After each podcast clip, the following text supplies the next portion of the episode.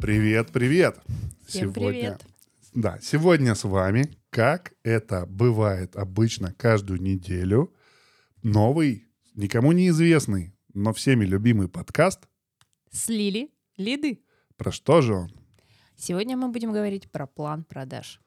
Про план продаж. Эй, кто будет говорить про план продаж? Расскажи, кто ты, потому что нас часто спрашивают, кто же мы? Что это за дивные люди рассказывают нам какие-то истории, какие-то штуки интересные, а сами про себя ничего не рассказывают, кроме того, что это Таня и Миша. Давай, Таня, кто ты? В общем, здравствуйте еще раз. Меня зовут Татьяна Саманчук, я маркетолог, причем э, маркетолог э, как по диплому своему. Маркетолог вот. от Бога, говорит, причем маркетолог от, от Бога. Так? От Красноярского государственного торгово-экономического института я маркетолог, вот. Ага. А, ну и работаю, соответственно, я там год, наверное, с 2010 по специальности а, как внутри компании, так как консультант, как стратег. Поэтому ну, да. думаю, внутри что... больших и малых компаний у тебя опыт огроменный в больших компаниях. Там, по-моему, несколько тысяч, да, наверное, было человек. Ну, серьезные, ну, большие были компании. Федеральные компании, да, и, так, и небольшие тоже. Как минимум ты с ними работала как как-то выездной маркетолог, да? Приходящий мы это называем. Ну, как... Блуждающий, кочующий маркетолог. Мы вот любим маркетологов, кочующих, блуждающих, любых маркетологов. Несмотря на то, что мы иногда шутим над маркетологами, говорим, что они какие-то не такие. Я, да, да, помню, помню да. предыдущий выпуск. Да, да, я уже не помню. Но мы любим маркетологов, а все почему? А потому что мы внедряем CRM. Ну, я занимаюсь тем. Меня зовут Михаил Медведев. Э, я был владельцем завода маленького. По производству сайтов 6 лет, а потом его забросил. Мы перестали заниматься сайтами и начали внедрять CRM в 2018 году. И, соответственно, внедряем Bittrex и AMA, помогаем бизнесу автоматизироваться, ну и причем достаточно успешно. Любим э, автоматизировать B2B в основном или если B2C, то это длинные какие-то сделки, ну типа мебель и так далее. Поэтому опыт у нас какой-то да есть. На двоих так его еще и ого-го, разносторонний. Поэтому мы собираемся регулярно здесь и записываем данные подкастики аудитория у нас по чуть-чуть растет, людям интересно, люди нам пишут, Мы там люди рады. лайкают разные. На Яндекс Музыке даже сердечки появляются у самого подкаста, ну, подписчики типа mm-hmm. и так далее. Чем больше вас, тем лучше. Чем больше реакций, тем лучше. Нам интереснее продолжать. Поэтому не забывайте, это важно для нас. Ну и давай к теме. План продаж. План продаж. Давай э, про план продаж Начнем с тебя. Я сейчас говорил, поэтому ты теперь. Я, собственно, сегодня планировала вопросы задавать про план продаж. А я буду на них отвечать. Ты а, сначала просто да. какую-то свою небольшое понимание или наоборот для самых маленьких, для наших, может быть, рассказать, что такое план продаж, зачем Это он нужен. некая цифра, которая формируется либо руководством, да, либо внутри отдела продаж, либо, возможно, формируются две, и они потом как-то стыкуются между собой, да, которая показывает, к чему отдел продаж и вся компания в эволюции должна стремиться, да, то есть к какому количеству сделок, да, то есть он может быть э, там одной цифрой обозначен, вот нам нужно принести, например, столько денег, и как бы что там будет внутри по структуре, нас не волнует, да, а может быть план продаж с прописанной внутри структурой, где по каким-то продуктам есть доли, где, например, по каким-то категориям клиентов выделены доли. То есть э, в зависимости от сложности компании, на мой взгляд, э, и стру структура плана продаж она сложнее. В зависимости можно и от зрелости даже компании. Может быть, да. То есть когда э, компания понимает, какие там высокомаржинальные, низкомаржинальные продукты, да, что ей там выгоднее продавать, то она уже э, может более классно его построить, да, то есть э, и на основе этого, там уже на основе плана продаж формируется KPI для менеджеров, да, там бюджеты маркетинга формируются и прочие вещи. Mm-hmm. Ты вот говорила чуть поближе и было громче. Мне сейчас приходится тебе прибавлять, потому что я тебя поубавлял. Окей, да. Сначала ты сказала, что цифра, на самом деле не цифра Не- не- обычно. не цифра. Это у самых-самых маленьких цифра одна. Берется с потолка обычно, да, там сколько мы хотим, сколько хотелось бы и так далее. Есть еще меньше, мельче, ну, не в размерах компании, а в э, зрелости, масштабе условно говоря, мышления. в уровне, да. У кого вообще нет плана продаж. Поэтому напишите, если вы где-то нас слушаете, видите, есть ли у вас план продаж в вашей компании. Потому что нам интересно, мы планируем в этом году сделать очень большой курс, ну, очень большой, это там на два часа. Большой, и подробный, в смысле, как сделать в вашей компании план продаж. Не выполнить его, а как его составить, придумать. И мы немножко по, по этому поводу сегодня поговорим. У нас же интересный подкаст, мы чем-то делимся, новым интересным. Поэтому вкратце я сегодня маленько порассказываю про эту историю, как я это вижу и почему. Еще и на примерчиках на наших. Ну да, то есть э, о том, что план продаж это не сферический конь в вакууме, не какая-то цифра, которая оторвана вообще от э, реальности, оторвана от работы других подразделений компании, а то, что это все нужно согласовывать, балансировать обязательно. То есть про это тоже очень хочется поговорить. И его нужно отслеживать, его исполнение регулярно. Для этого у вас и должно быть, например, CRM настроено, или в 1С у вас должно там быть отчет, сколько вы собрали. И самое ну, полезное, если еще и сами люди, которые собирают его, видят в реальном режиме времени, что происходит. Тогда они могут корректировать свое поведение самостоятельно, помимо планерок еженедельных или ежедневных там, по планированию продаж. Ну, с чего начнем? Давай начнем то, что волнует самых маленьких наших э, телезрителей, да, это как же его, ну, от чего отталкиваться, когда делается план продаж. Потом мы, ну, я чуть-чуть порассказываю про план продаж, а потом мы с тобой поиграем в игру, которая называется, как наш подкаст, или лиды. И, соответственно, поразбираем на примерчиках, как же план продаж может способствовать тому, что сли- сливаются лиды. Хорошие или али плохие лиды. Мгм. Вот то, что мы любим. Вот. Соответственно, давай начинать. Э, как придумать план продаж? Все самое простое у нас где? В теории ограничений. Да? С А я неё думала, все у нас в отчетности за предыдущие периоды. да, Нет? чтобы была отчетность, нужно ее, собственно, придумать. В теории ограничений очень такой простой ликбез. Есть такое понятие, как проход. Проход — это полезные деньги для компании. Вот мы продали кружку с водой за 100 рублей. У нее есть там себестоимость этой кружки. Вот если мы ее не продали, этой себестоимости не наступило. Вода, сама кружка, допустим, это 50, ну, 20 рублей, да, 80 осталось. Из этих 80 мы еще там налог заплатим, например, прямой, и еще тому, кто продал, 10% отстегнем, если у нас неправильно построен план продаж. Соответственно, осталось там, допустим, ну, 60 рублей. Будем так.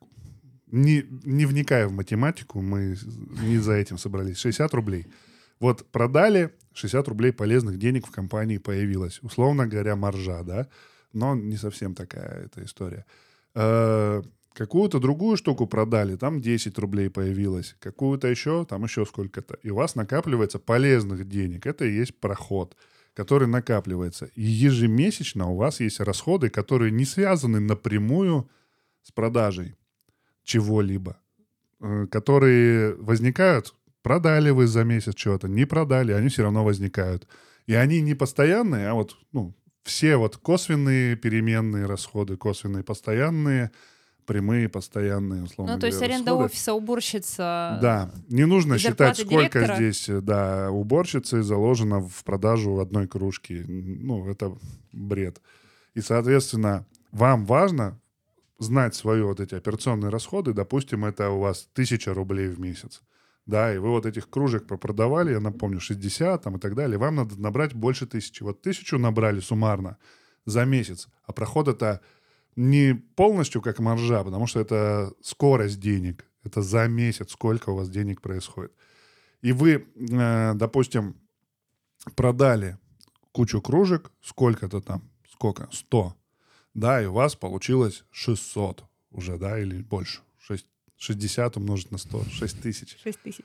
Да, а надо, а надо тысячу. И у вас 5 тысяч прибыль получается, потому что все остальные расходы вот у вас тысяча всего. Круто? Круто. И э, чтобы его лучше собирать, желательно знать, ну, с точки зрения теории ограничений, э, кто у вас ограничение, где оно. Например, это какой-то там сварщик, да, вот как мы разбирали. И э, каждое изделие понимать, сколько в нем заложено времени работы этого сварщика. Соответственно, если изделие вообще без него проходит, ну, допустим, Какая-то Просто готовая вы- продукция. вот мы софт продаем, там нету наших каких-то настройщиков. Вот мы софт продали, все, там ог- ограничение это, ну, его, нашего вот этого настройщика нету, поэтому его мы можем почти бесконечно продавать. Главное, сколько спроса есть, столько и можем продать. То здесь у вас, если вы не можете весь спрос обслужить, у вас ограничение где-то есть, вы его находите и делите стоимость, вернее, проход с этой единицы товара на количество минут, часов, там, дней вот этого ограничения. И так вы можете отранжировать от более выгодных товаров к более невыгодным. Хотя, казалось бы, они могут быть как дорогие, как дешевые. Вообще, это не важно. Главное, вот этот проход, полезные деньги, делить на ограничения. И сначала заполнять ваши ограничения наиболее проходными да, товарами, которые больше всего прохода приносят, а потом меньше, меньше, меньше, чтобы, ну, такая стратегия у вас. Иногда приходится продавать что-то, чтобы не вылететь с рынка, не такое проходное. Это вот вкратце теория ограничений и учет, вот, ну, управленческий учет по теории ограничений. Казалось бы, при чем тут вообще у нас сегодня тема-то план продаж, да? И вот если ты знаешь... Я сижу, смотрю на тебя большими глазами, да, что... Тысяча рублей у тебя? ОЕшка, да, Так, плюс ОЕшка — это это, проход. операционные расходы. А, Операционные расходы, тысяча рублей, проход же у нас Мгм. вон сколько. И э, ты к ней добавляешь там норму рентабельности, например, 25%. У тебя получается нехитрыми вычислениями сколько-то, да, 1250, например, да, нет. Ну, пусть будет так. А, хоть это и не так, пусть будет так. 1250, например, тебе надо собирать, и вот у тебя это план продаж. Твои расходы плюс норма рентабельности, вот столько надо собирать не менее. Мгм. Соответственно, собрали больше, все, что больше, это чистая прибыль. Она и так уже больше ОЕшки, чистая прибыль. Собрали меньше, но выше, чем ОЕшка, прибыль есть. Просто рентабельность не такая, как нужно. Собрали меньше ОЕшки, вы в минусе. Соответственно, не, прибыль отрицательная у вас. Отрицательная прибыль. Да, там вот так. И, соответственно, план продаж по-простому вот можно посчитать. Если вы, как говорю, самый маленький, то есть у вас не такая большая количество товаров, э, компания сама небольшая, это буквально вот э, на бумажке, на коленке за часик накидывается примерно. И вы понимаете, сколько вам нужно. И считаете полезные деньги. Что же происходит, если мы будем делать не так? а, например, делать план продаж в, в деньгах, которые мы получаем от клиентов, Мгм. то люди будут продавать, стараться то, что у нас дороже стоит. Если есть спрос, и я могу достаточно легко продавать, например, а я еще и как продавец выбираю, так, такой сложный клиент, его надо будет уговаривать, там что-то с ним переговоры вести, а вот этот вроде как проще соглашается, я лучше ему продам. То есть они выбирают за вас. Для этого вот структура вот этой Да, да, да. придумывается, чтобы там новым клиентам продавали и старым. Самая классическая, ну, простая история про Новым структуру. старым, либо по категориям клиентов, о, Да, да, да. продуктов, точнее. Да, то есть это стратегия, опять же, что вы хотите продавать. Круто, если она вот так вот из проходности вот из этой исходит. Ну и, и из притока новых клиентов, чтобы это перекрывало отток старых клиентов. Но Ну. это мы, опять же, про CRM-маркетинг когда-нибудь Да. поговорим. Ну, чаще всего-то компании как делают? Мы берем предыдущий период, там, палец по ветру сверяем и говорим, так, домножить Было на хорошо, было 1,25, нехорошо. да, или на полтора, или x2 мы Ну вот смотри, мы как раз с 18 или 17 года вот так считаем. У нас план продаж, во-первых, автоматически CRM выгружается там в Google таблицу и все показывается. Сейчас, правда, мы на да- дашборды на BI переходим, чтобы это все, ну, более красоте. цивильно, по красоте, да. Но этого хватает. То есть каждый заходит и смотрит вот сейчас, на текущий момент, сколько собрано, сколько его план собран, сколько он получит. Прям здесь же все вырисовано. Всем все понятно. Обратная связь быстрая получается. И у нас план продаж, говорю, по проходу, и мы знаем, в каком месяце мы собрали, сколько там перевыполнили, выполнили, чуть не довыполнили и так далее, плана по проходу. Но сколько у нас выручки за этот месяц, вообще не смотрим. Оно практически не важно. А план по прибыли есть у вас? План по прибыли? Да. Ну, это же, по сути, почти прибыль такая, знаешь, это грязная, маржинальная. План, э, сколько нам нужно прям чистой прибыли, что ли? Нет, у нас такого нет. Но у нас есть вот план по проходу, чтобы мы понимали, у нас все в плюсе или нет. Там уже заложена рентабельность. Если мы выполнили план, у тебя уже рентабельность такая-то, прибыль такая-то, это уже константа.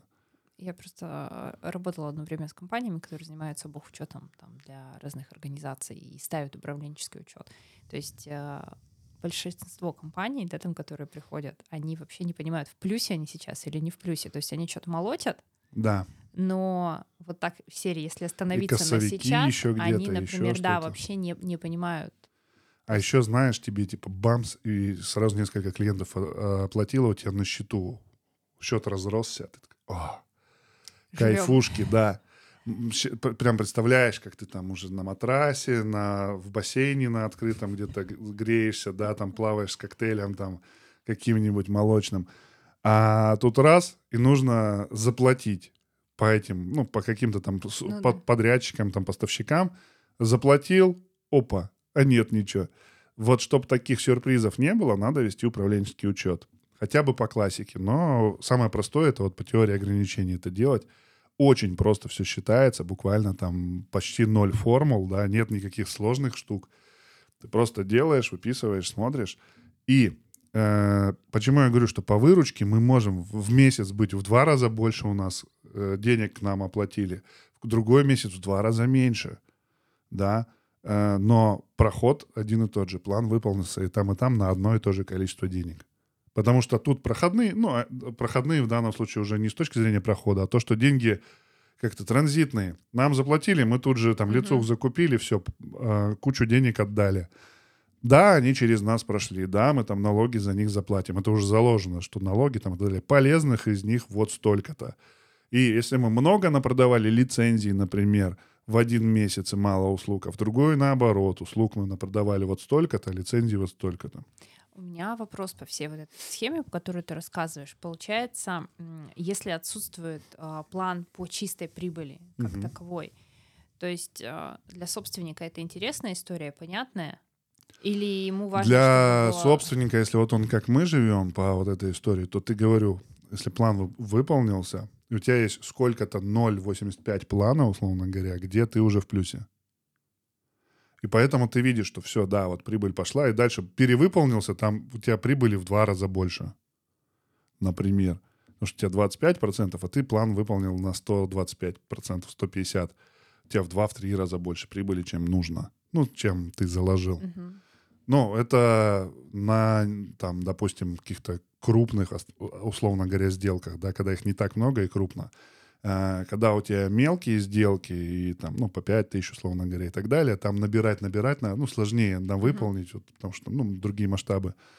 Ну, все относительно, как говорится, да. Но у нас и считать тоже проще, потому что мы знаем по каждой из наших вот услуг и товаров, что мы продаем, э, сколько там прохода в процентном соотношении. Это легко в формулу зашивается. У кого-то номенклатурных позиций много, там по категориям надо делить их и примерно прикидывать. Но Э, говорю, так как денег тут будет два раза больше, тут два раза меньше, если мы от выручки будем скакать, то тогда у тебя человек напродавал намного, там, намного полезных, и ты ему, типа, хороший процент от этого даешь, да, то а полезных денег может быть Я совсем как раз таки намного. в той банде, которая не за, не за от выручки скакать, а от прибыли скакать.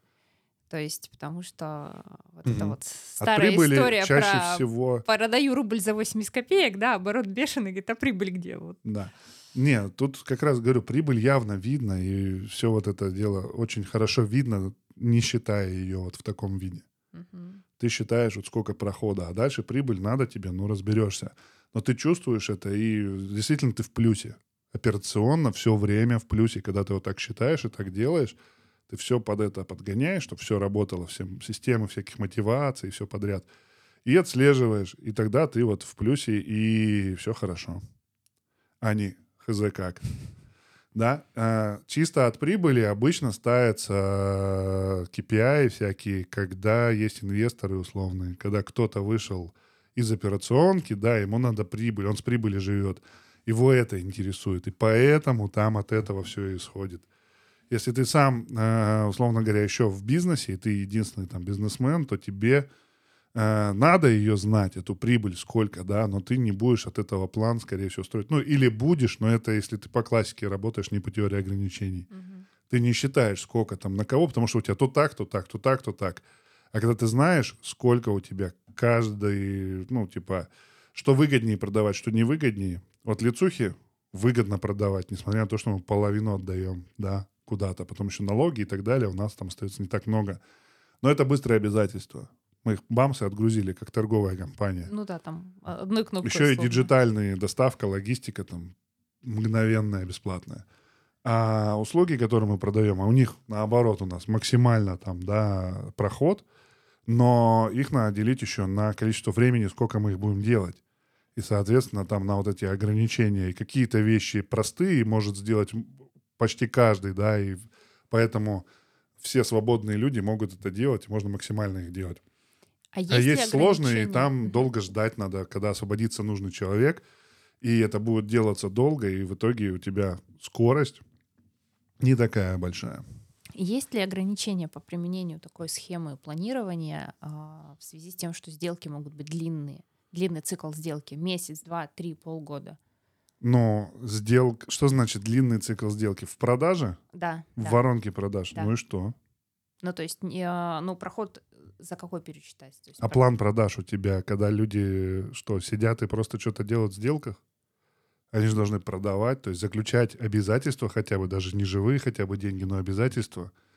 И если у тебя длинный цикл сделки, ну тебе все равно, ты же не будешь полгода сидеть и ждать, когда там кто-то что-то продаст. Не, ну типа у тебя он, э, в заключенных, да, потом вот он у тебя переходит в стадию э, работы, например, над проектом, потом у тебя в конце там, в закрытых. Это другая схема.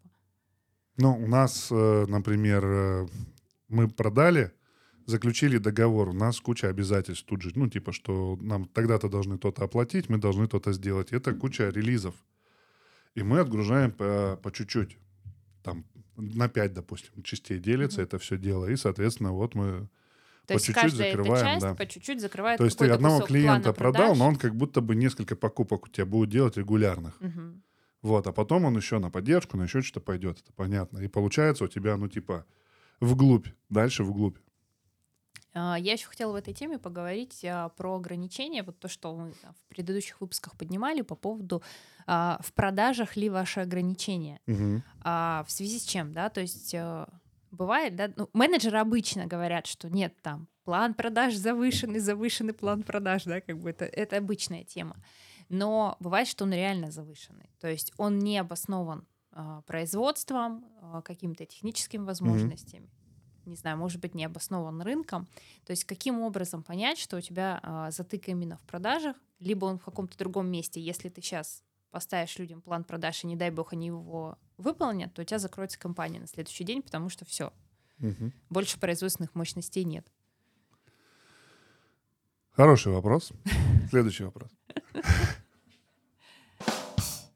На самом деле легко это понять, и давай еще, есть такой термин теория ограничений. Есть ограничение, и оно как бы э, постоянное у такого типа бизнеса.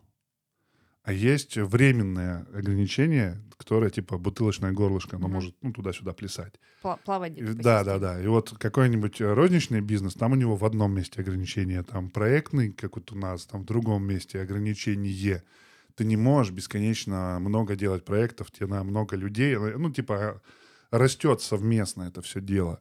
А, и получается, как тебе понять, что сейчас нужно упор сделать фокус на отдел продаж, чтобы увеличить деньги, да? Денежки. чтобы увеличить денежки.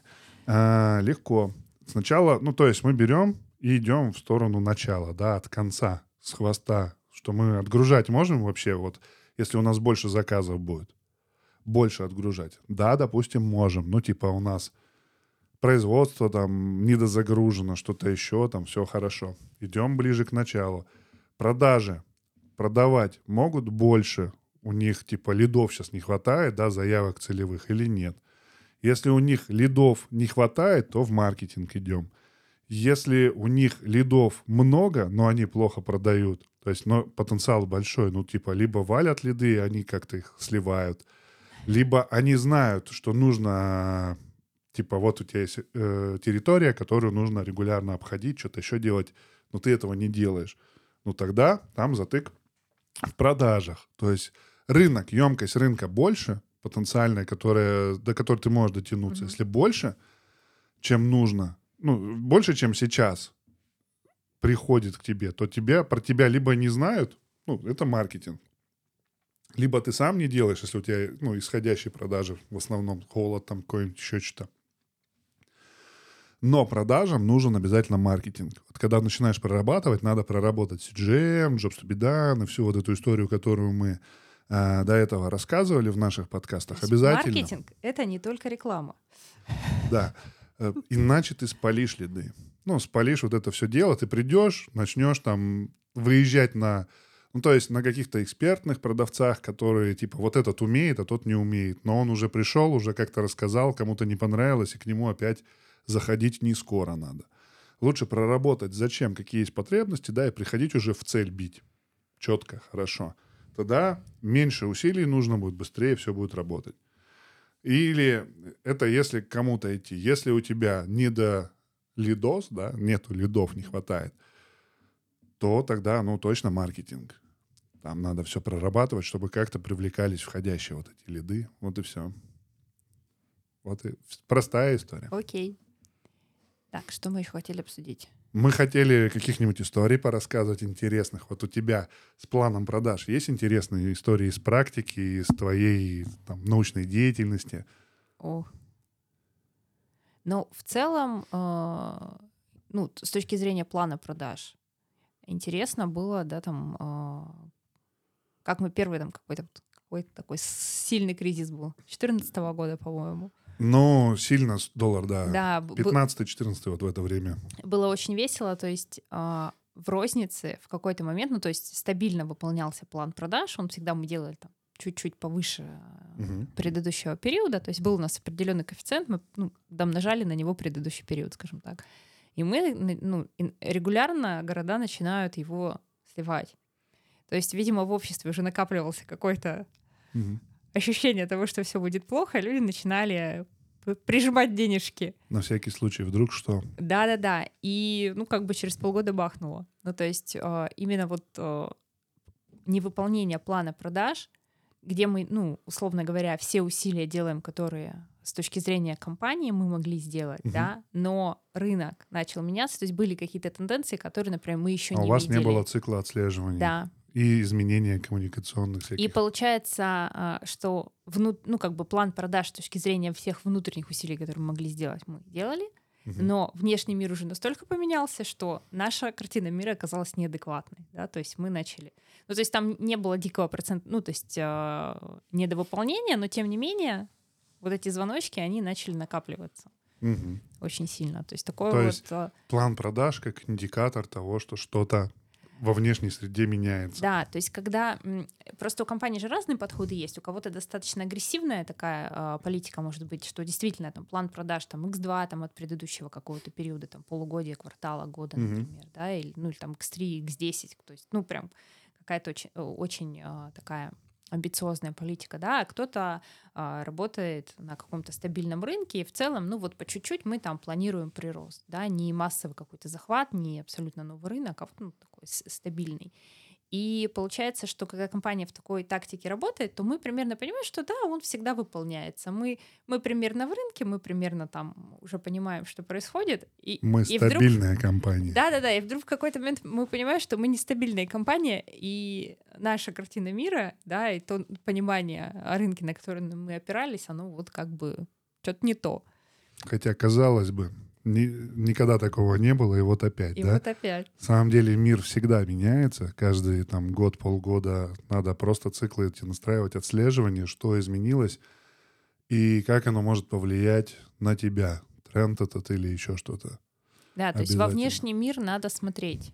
И даже если ничего не менялось, есть S кривая, да, вот эта история про продукт, про сам, про услугу, что она через какое-то время становится, ну, обы- обычной, уже не такой спрос, там уже больше конкуренция за цену, там, ну и так далее. Есть жизненный цикл самого продукта. Ну да, то есть, ну, э, есть продукты, условно говоря, там, не знаю, технические какие-то э, гаджеты, не знаю, там что-то еще, бытовая техника. Там э, это более явный цикл. Вот. Есть более спокойные рынки в этом Ну, отношении, всех но свои, тем не менее циклы, да. не забывайте смотреть во внешний мир при планировании да, э, своего объема продаж, да, там, структуры продаж, но и еще, э, если вдруг идет какое-то систематическое невыполнение, либо какое-то вау перевыполнение плана, это значит, план не очень адекватен.